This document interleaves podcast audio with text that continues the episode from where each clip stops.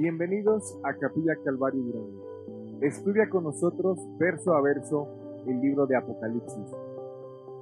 Y vamos a comenzar nuestro estudio.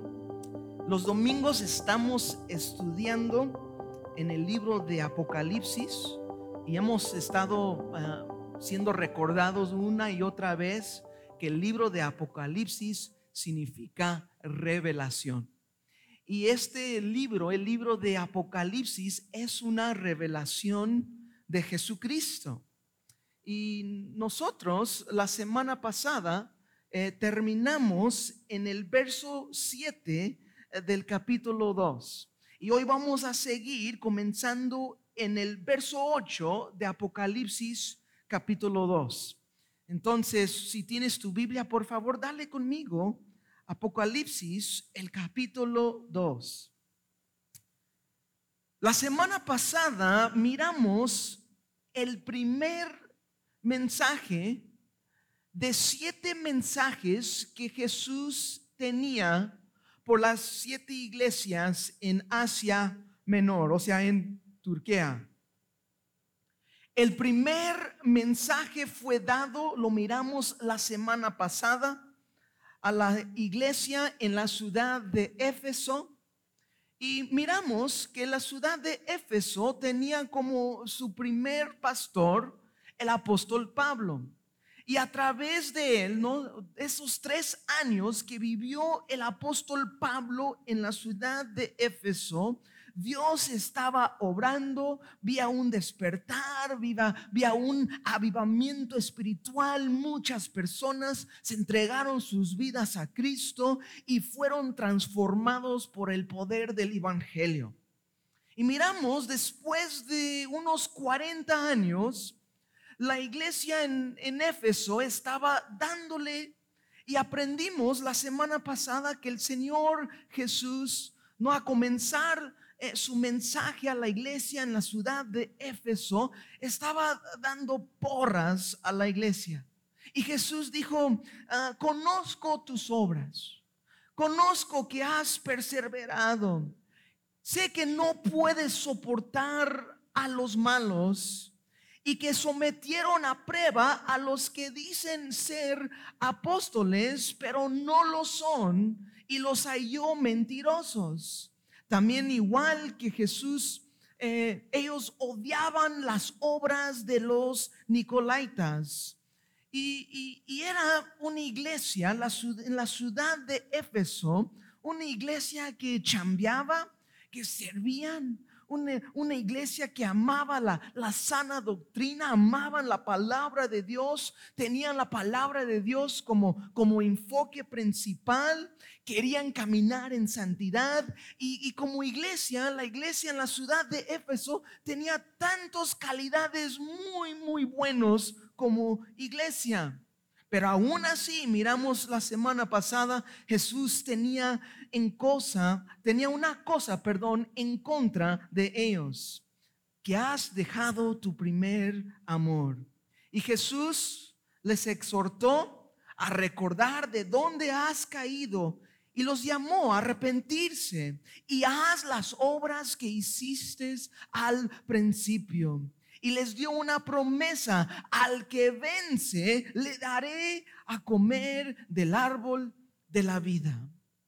Y el día de hoy, en nuestro estudio, a comenzar en el verso 8, vamos a mirar el mensaje de Jesús a la iglesia en Esmirna.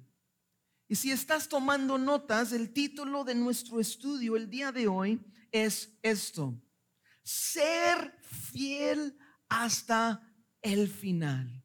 Ser fiel hasta final. Sabemos que la iglesia de Jesucristo en este tiempo en que fue, fue escrito el libro de Apocalipsis, por lo general estaba pasando por persecución el apóstol Juan, él mismo, a, a, recibir esta revelación de Jesucristo, él estaba en la isla de Patmos, que era como una prisión. Y nos dice en el capítulo 1 que el apóstol Juan estaba allí sufriendo por la palabra de Dios y por el testimonio de Jesucristo. Pero aquí en Esmirna, de las siete iglesias en Asia Menor, Esmirna es considerado como la iglesia perseguido. La palabra Esmirna en sí deriva de la palabra mirra. Y mirra es una hierba que es asociado cuando alguien ha muerto y lo usaban este hierba para ungir a los muertos. Jesús, si recuerdas, cuando él fue sepultado, usaron casi 50 kilos de mirra y aloe para preparar y ungir su cuerpo. Y un dato interesante para Ah, para que podía salir como toda la esencia de la mirra, tenía que ser triturado. Y así salía su esencia y su fragancia. Y habla de la muerte de Jesús en la cruz de Calvario por nuestros pecados. Jesús golpeado, Jesús maltratado, Jesús clavado en la cruz por nuestros pecados, pero la esencia, un sacrificio a Dios. Aquí en la ciudad de Durango disfrutamos mucha libertad de reunirnos, de adorar al Señor, de estudiar su palabra, pero no es así en todo el mundo. En todo el mundo hay actualmente más de 360 millones de cristianos que viven en un país que les persigue por su fe en Jesús. El año pasado, los casos documentados, no todos los casos, sino los documentados que sabemos, el año pasado, en el año 2022, mataron más de cinco mil personas por su fe en Jesús. El año pasado más de dos mil iglesias fueron atacados y quemados.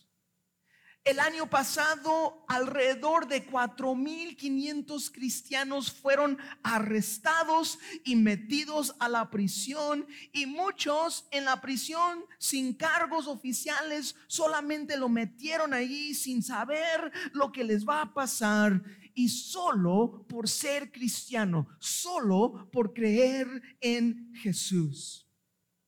Hay una lista de los 50 países más perseguidos en el mundo. Y interesante, México se encuentra en el número 38 de los países más perseguidos en el mundo. Aquí en nuestro país hay lugares, hay partes donde tu vida está en riesgo por ser cristiano. Nosotros aquí en Durango no lo sentimos así, pero hay partes en México, si eres cristiano, tu vida puede estar en riesgo. Y por eso México está en el número 38. Ahora, la ciudad de Esmirna era famoso por su belleza. Esta ciudad está en la costa del mar Egeo, igual que la ciudad de Éfeso era una ciudad con mucho comercio. La ciudad de Éfeso y Esmirna se encontraban una distancia más o menos de unos 80 kilómetros y era una de las ciudades más fieles a Roma. Hasta que tenían aquí en la ciudad de Esmirna un templo dedicado al emperador romano Tiberio. Y de ser tan fiel a Roma es el tema que iba a causar tanto dolor por los cristianos en la ciudad de Esmirna. En este momento el emperador de Roma era Domiciano y él se autodeclaró Dios. Y en todo el imperio romano, una vez al año, cada ciudadano de Roma tenía que quemar como un, un como una. ¿Pisque? ¿Cómo es? Una pizca de incenso al César Domiciano y llamarlo Señor. Y después de quemar este incenso, o sea, de ofrecer un sacrificio al César, a declararlo como Dios, Después de esto, Roma les daba un certificado que les dejaba vender y comprar y hacer pues una vida normal. Y como les comenta, en la ciudad de Esmirna, como eran muy fieles a Roma, estaban muy, muy estrictos en seguir lo que Roma ha declarado. Vi a otras ciudades en este momento que también estaban bajo persecución, pero no tanto como Esmirna. Entonces, para ser cristiano en Esmirna durante este tiempo era muy difícil, muy duro, mucho sufrimiento. Entonces, por eso, la iglesia en Esmirna es conocido como la iglesia perseguido. Y verso 8, quiero leer versos 8 a 11 y vamos a regresar a estudiarlo. Dice así, verso 8, y escribe al ángel de la iglesia en Esmirna el primero y el postrero, el que estuvo muerto y vivo, dice esto, yo conozco tus obras y tu tribulación y tu pobreza, pero tú eres rico. Y la blasfemia de los que se dicen ser judíos y no lo son, sino sinagoga de Satanás no temas en nada lo que vas a padecer. He aquí, el diablo echará a algunos de vosotros en la cárcel para que seáis, seas probados y tendrás tribulación por diez días. Sé fiel hasta la muerte y yo te daré la corona de la vida. El que tiene oído, oiga lo que el Espíritu dice a las iglesias el que venciera no sufrirá daño de la segunda muerte. Entonces, volviendo al verso 8, comienza y escribe al ángel de la iglesia en Esmirna, el primero y el postrero, el que estuvo muerto y vivió, dice esto. Hemos estado mirando que el ángel de la iglesia más bien es el mensajero. Es lo que significa ángel, significa mensajero. Escriba al mensajero de la iglesia en Esmirna. ¿Quién? Jesús. El primero y el postrero. El primer parte del mensaje de Jesús era para recordarles a la iglesia en Esmirna su diedad, que Él mismo es Dios, que Jesús o sea que Él es la suma total. Y todo lo que queda en medio, Jesús es el principio y el fin. Jesús es el primero y el postrero y todo lo demás no se trata de Él. El primero y el último, todo es por Él y para Él. O sea, en otras palabras, Jesús es el todopoderoso. Jesús es el gran yo soy.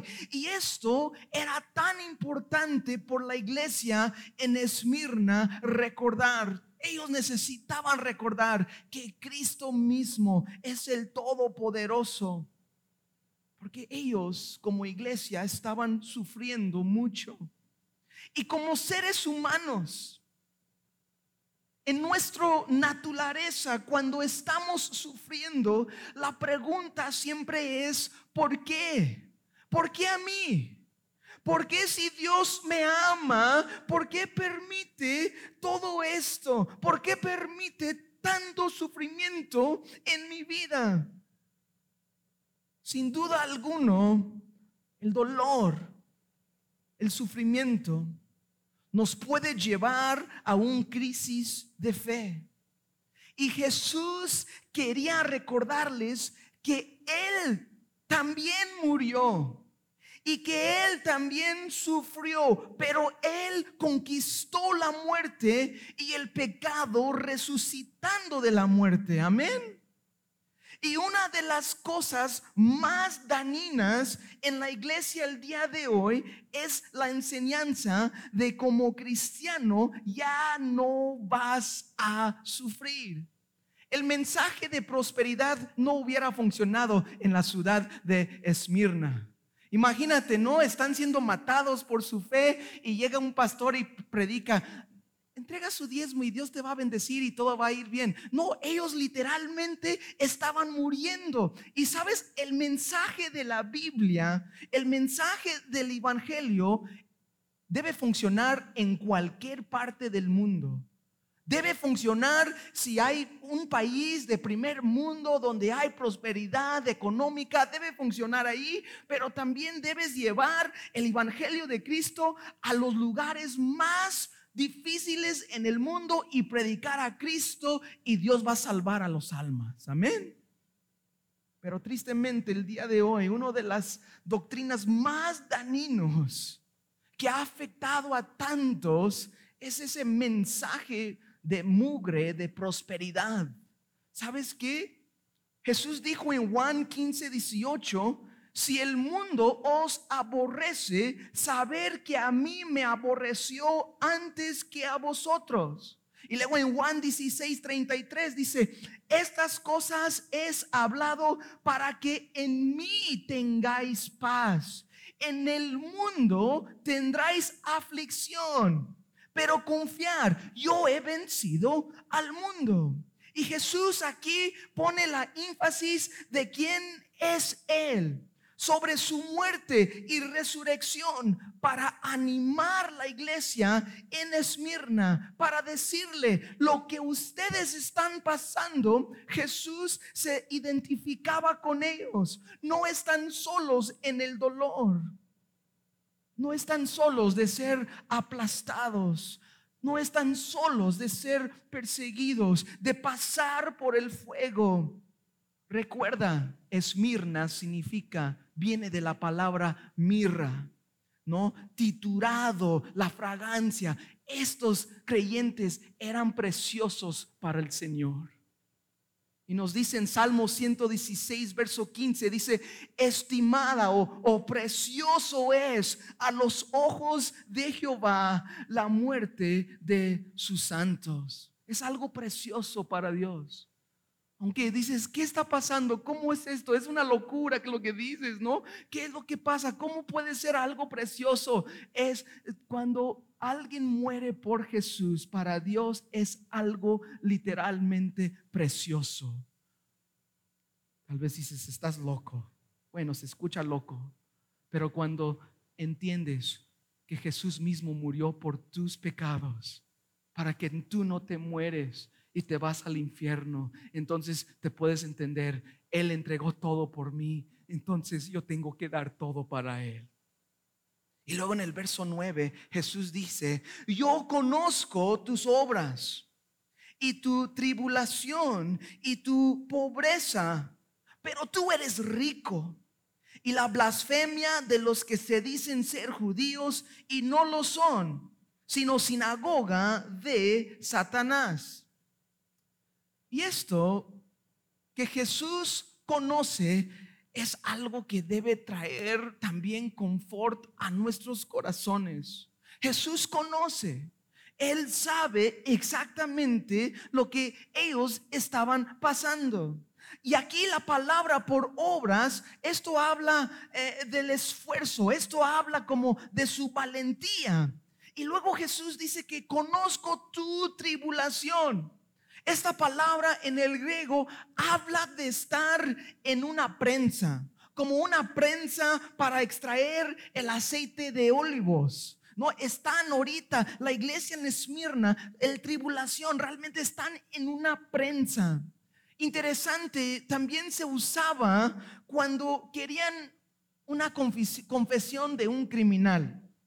Una de las cosas que hacían en ese entonces, si, si alguien hizo algo y como que para obligarlo a hablar, lo ponían, lo acostaban en el piso y luego agarraban una tabla y lo ponían una tabla en su pecho y luego agarraban una piedra como de unos 100 kilos y lo ponían la piedra sobre, sobre su pecho, ahí con la tabla y se las aplastaba literalmente. Y podían respirar por fuera, pero estaba tan fuerte la presión que no podían volver a aspirar. ¿Sí me explico? A respirar, no podían, podían sacar aire, pero ya estuvo porque la presión estaba tan fuerte hasta que ellos decían, ok, ok, ya voy a hablar y lo quitaban la piedra. Pues eso es la idea. Estaban siendo la tribulación de ellos, estaban siendo aplastados. Estaban en la prensa estaban sufriendo. ¿Por qué? Porque no quisieron quemar incenso al César. Porque no quisieron llamar al César Señor. Y Jesús también dice algo. Jesús dice, yo conozco tu pobreza. Y esta palabra de pobreza hay dos palabras en el griego que explica o que, que, puede uno entender pobreza. El primero habla de que tienes nada más lo básico para vivir. O sea, frijolitos y tortillas y ya estuvo, ¿no? Es todo lo que tienes. Eres pobre, tienes, pero tienes lo básico. Pero esta palabra por pobreza más bien habla eh, de que no tenían nada, ni frijoles ni tortillas. O sea, estaban, no tenían absolutamente nada. Como les mencioné, si no quemaban incenso al César, no les daban el certificado, ¿te acuerdas? No tenían el certificado, no podían comprar, no podían vender, no, no les daba trabajo, nada. Todas las puertas estaban cerrados y eran unas personas pobres, no tenían nada, estaban sufriendo, estaban siendo aplastados. Imagínate como padre. Como padre, no tu, tu chamba como padre es proveer para, para tu esposa y para tus hijos. Y como padre, la, la decisión que tomaste de decir, solo voy a adorar a Cristo como mi Señor y como mi Salvador. Y por esa decisión ya no puedes dar de comer a tu familia. Por esa decisión tu esposa y tus hijos pasan eh, hambre y están siendo perseguidos. Y solo se podía arreglar el problema echándole una pizca de incenso diciendo César es Señor y con eso ya todos los problemas se va. Imagínase así, pero ellos, qué hermoso, estos hermanos, a pesar de todo, se mantuvieron firmes, se mantuvieron fieles al Señor. Y por eso, aunque Jesús dijo, conozco tu pobreza, luego después que dijo Jesús, pero eres rico. Amén. ¿Por qué Jesús dijo eso? ¿Por qué Jesús dijo, tú eres rico? Aunque no tenían nada, aunque no podían tener, no tenían ni, ni para comer. Estaban pasando por una aflicción tan difícil, pero Jesús les dice, ustedes son ricos. ¿Por qué? Porque la profundidad de su relación con Cristo, su amor por Cristo. Hay una señora, se llama Corrie ten Boom, y ella vivió durante la Guerra Mundial II, y esta mujer estaba ayudando judíos a escapar de los nazis. Pero llegó un momento donde ella fue descubierta y le metieron en la prisión eh, al campamento nazi y ahí también junto con su hermana, su hermana murió en la prisión.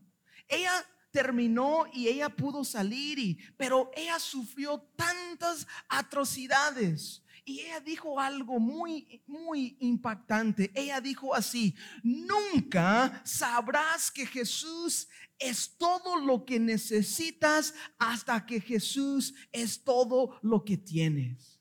O sea, una vez más, Nunca sabrás que Jesús es lo único que necesitas hasta que Jesús es lo único que tienes. Pero estando ahí, la iglesia de Esmirna no tenía nada, estaban quebrantados, estaban siendo aplastados, estaban siendo perseguidos, torturados. Algo estaba, la mirra, no la esencia, la fragancia de ellos estaba subiendo al Señor. Y a pesar de lo que Roma hacía, también dice que había judíos en la ciudad de Esmirna. Y como judíos en este entonces era reconocido como una religión establecido, ya Roma ya como que les dio permiso a ellos y ellos como judíos no tenían que quemar incenso a César, pero los cristianos no eran reconocidos en este momento. Entonces estos judíos en la ciudad de Esmirna conspiraba con Roma para perseguir a los cristianos. O sea, era un doble equipo, ¿no? O sea, los romanos y los judíos. Y aquí dice, no, pues bueno, porque los judíos y los romanos eran enemigos, pero dijeron, vamos a ser amigos, ¿qué ves, no? Para atacar estos enemigos, ¿no? Como que odiamos más a estos y, y para esto hacemos equipo para atacarlos. Y es lo que estaban haciendo. Jesús dijo que estos, los que decían que eran judíos, Jesús dijo más bien ellos eran de la sinagoga de Satanás. Las personas que deberían ayudar a los cristianos estaban entregándolos, estaba traicionándolos.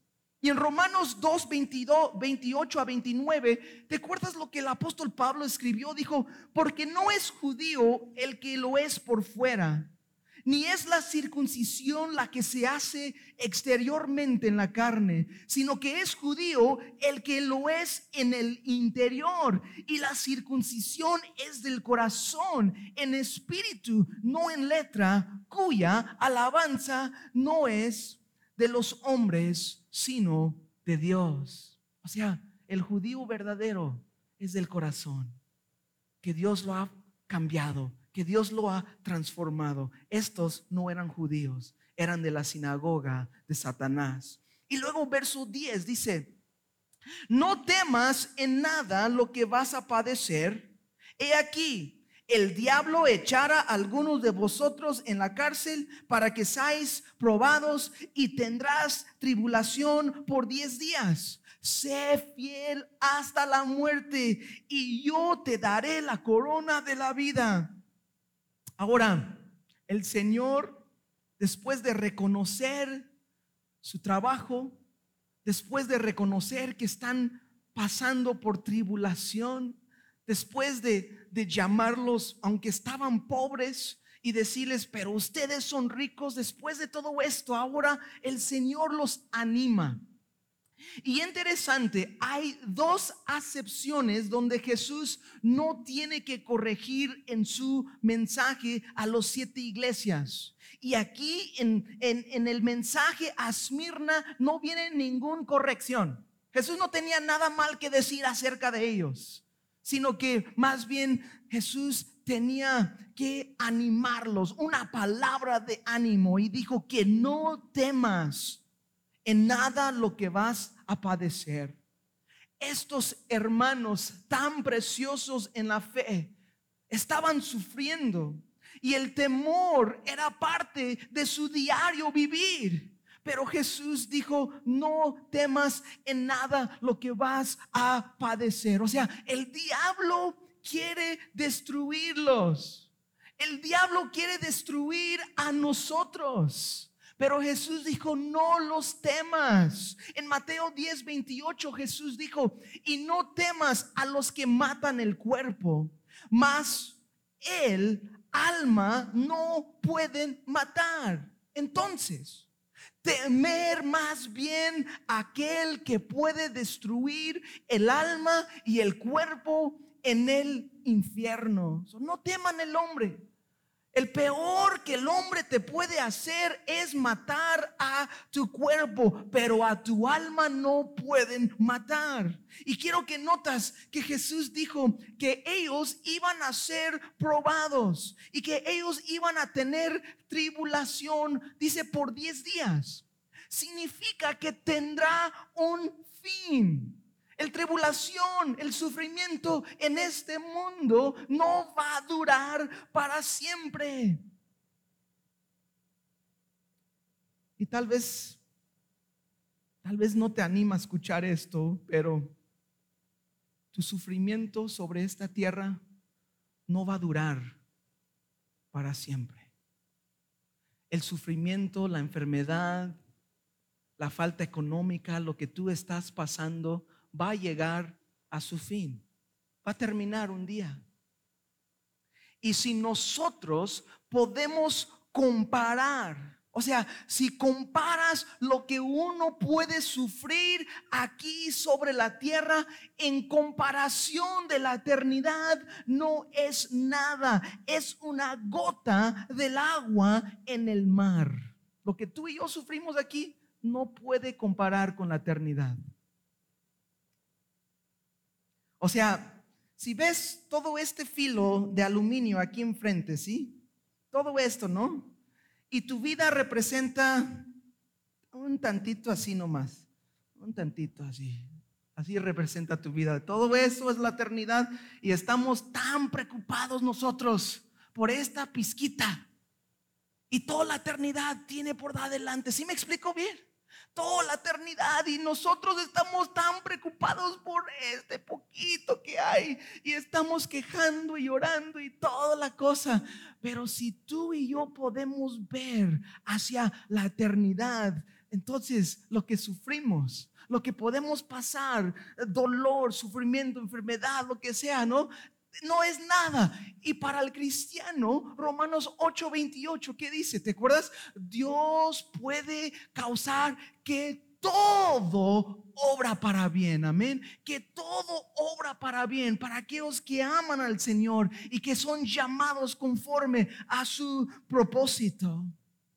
Entonces Jesús, por eso, ¿no? Dijo, va a durar poquito, unos 10 días, pero sé fiel sé fiel hasta la muerte. Y yo, Jesús dice, y yo te daré la corona de la vida. En Mateo 16, 24 y 25, así dijo Jesús. Entonces Jesús dijo a sus discípulos, si alguno quiere venir en pos de mí, ¿quieres ir en pos de Jesús? ¿Quieres seguir a Jesús? Si alguno quiere venir en pos de mí, niéguese a sí mismo y tome su cruz y sígame. Verso 25. Porque el que quiere salvar su vida, la perderá. Y el que pierda su vida por causa de mí, la hallará. Qué interesante, ¿no? Hay un costo para seguir a Jesús. Hay un costo. Hay un costo para ser discípulo de Jesús, pero la recompensa no te puedes imaginar. En Primera de Corintios 2:9 dijo así, antes como está escrito, ojo no ha visto, ni oído ha escuchado, ni han subido en corazón de hombre las cosas que Dios ha preparado para los que le aman. Amén. Nosotros estamos tan preocupados por lo que este mundo nos puede dar, lo que este mundo nos puede ofrecer y olvidamos de la eternidad, olvidamos de lo que nos espera. Todos nosotros, nuestras vidas van a ser gastados. Todos nosotros, tu vida va a ser derramado y muchos es en el trabajo y con, con un trabajo ardor día con día, día con día. Todos vamos a ser gastados. Vas a llegar a los 50, ya vas a tener tantas enfermedades, ya no puedes trabajar, que la alta presión. Todos nosotros vamos a llegar y nuestras vidas van a ser gastados. ¿Por qué no te gastas por Jesús? ¿Por qué no te gastas por la gloria de Dios? ¿Por qué no dices, Señor, quiero ser tu discípulo? ¿Qué quieres de mí? Todos los que quieren seguir en pos de Jesús deben negarse a sí mismo y tomar su cruz. O sea, el mismo instrumento que llevó a Jesús a la muerte. Jesús nos está invitando a los que quieren ir en pos de Él. Toma su cruz y seguirlo. Y luego el verso 11, fíjase lo que dice, y ya para cerrar nuestro estudio aquí en el verso 11, dice, el que tiene oído, oiga lo que el Espíritu dice a las iglesias. Como la semana pasada dijimos, ¿no? Todos tienen oídos, pero no todos están escuchando.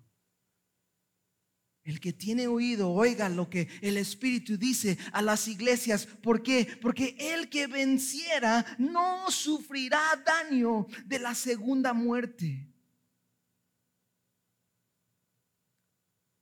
Parte de la recompensa de ser fiel, de ser fiel hasta el final, de ser fiel hasta la muerte. Aquí la promesa es que la segunda muerte no nos va a causar ningún daño.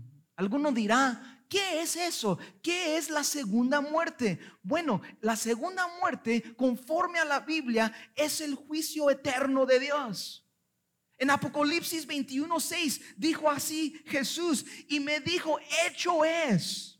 Jesús hablando, yo soy el alfa y la omega, el principio y el fin.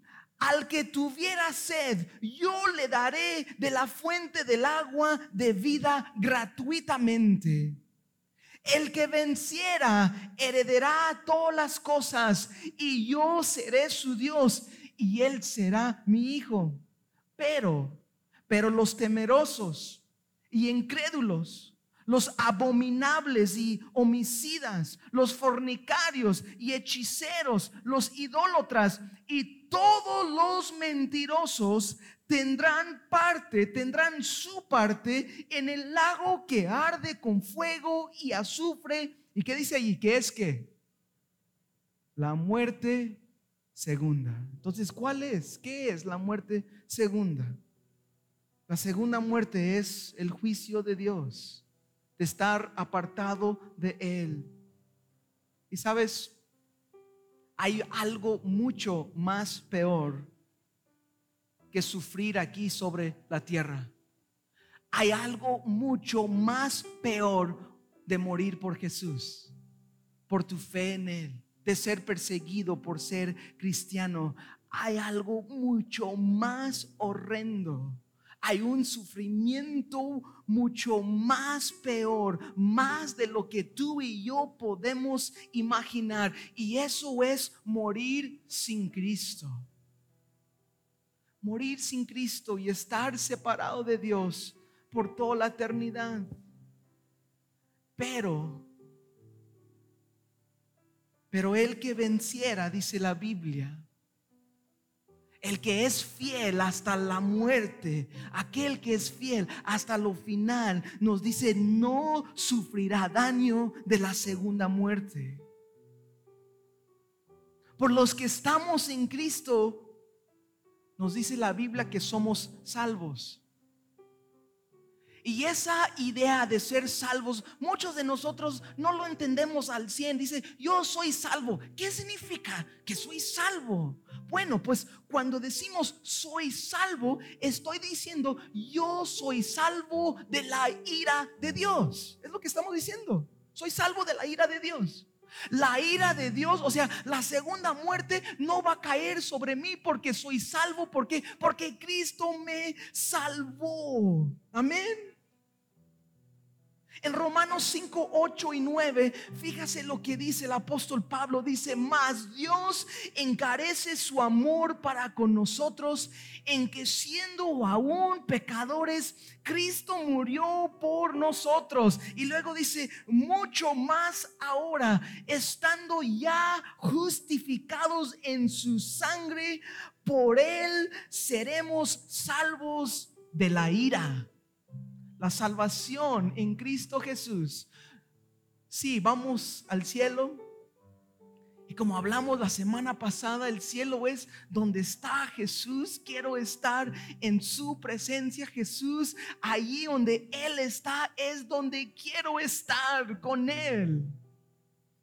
Pero no solamente Él me salvó de la ira de Dios, la ira justo de Dios que tú y yo todos merecíamos. Pero Cristo cargó en su cuerpo Él bebió la copa de la ira de Dios para que tú y yo podemos beber la copa de la gracia de Dios. Y ya somos salvos, salvos de la ira. Y el que venciera, nos dice la Biblia, no sufrirá daño de la segunda muerte. Entonces, a la iglesia en Esmirna, la iglesia que estaba sufriendo, la iglesia que estaba siendo aplastado, la iglesia que vivía en una pobreza, eran pobres, pero en extreme, en una extreme pobreza, no tenían nada, estaban sufriendo. Pero Jesús les dijo, pero ustedes son ricos. Sean fiel hasta la muerte. Y Jesús dijo, y yo, imagínase, Jesús dijo, y yo te daré la corona de la vida. Imagínase, ¿no? Llegan, sean muertos por Jesús y llegan a la presencia de Jesús y es Jesús ahí mismo entregando la corona. Aquí está tu corona, viviendo por la gloria de Dios. Entonces, iglesia, sé que dices, bueno, pues este no fue de mucho prosperidad el día de hoy, que esto, que el otro, ¿verdad? Pero te quiero decir la verdad. Nosotros tenemos que vivir por lo eterno. Tenemos que ser nuestras vidas derramados por la gloria de Dios. Es una lucha constante. Yo sé. Tal vez nos, nos serviría mucho a algunos de nosotros pasar por sufrimiento. Dices, no dices eso, pastor, ¿para qué? No digas eso. No, pues no deseo que nadie sufriera, pero ninguno de nosotros les gustaría sufrir, pero a veces Dios toma el sufrimiento y la usa en nuestras vidas y nos hace entender cosas que jamás podíamos entender sin que estemos pasando por aflicción en la prensa. Y Dios sigue siendo bueno. Dios sigue siendo bueno. ¿Se pueden poner de pie? Vamos a orar.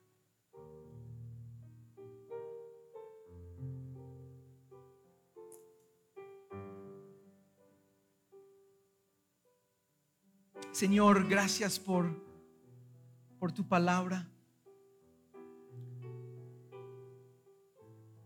Señor, sé que, que muchos de nosotros a escuchar acerca del sufrimiento, a escuchar que va a haber momentos de dolor, no nos gusta. Pero Dios te pido que podemos llegar ante ti con un corazón quebrantado, con un corazón humillado.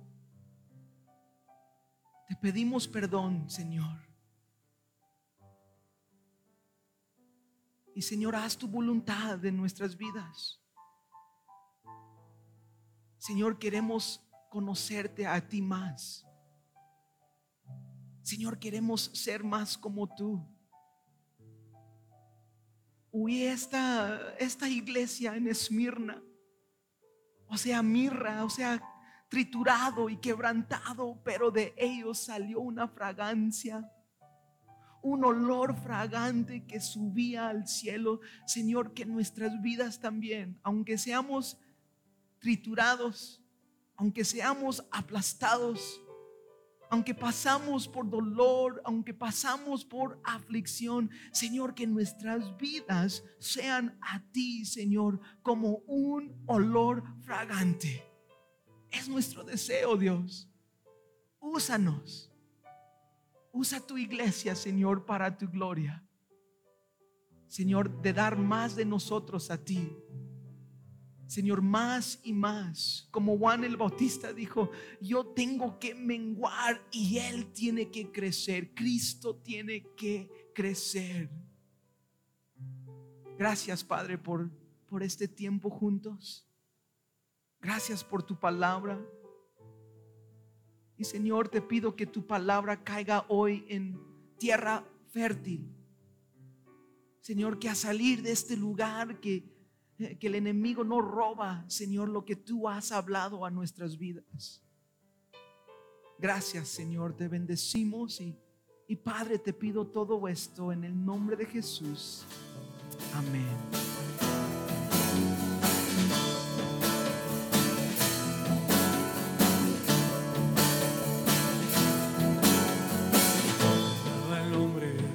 Señor.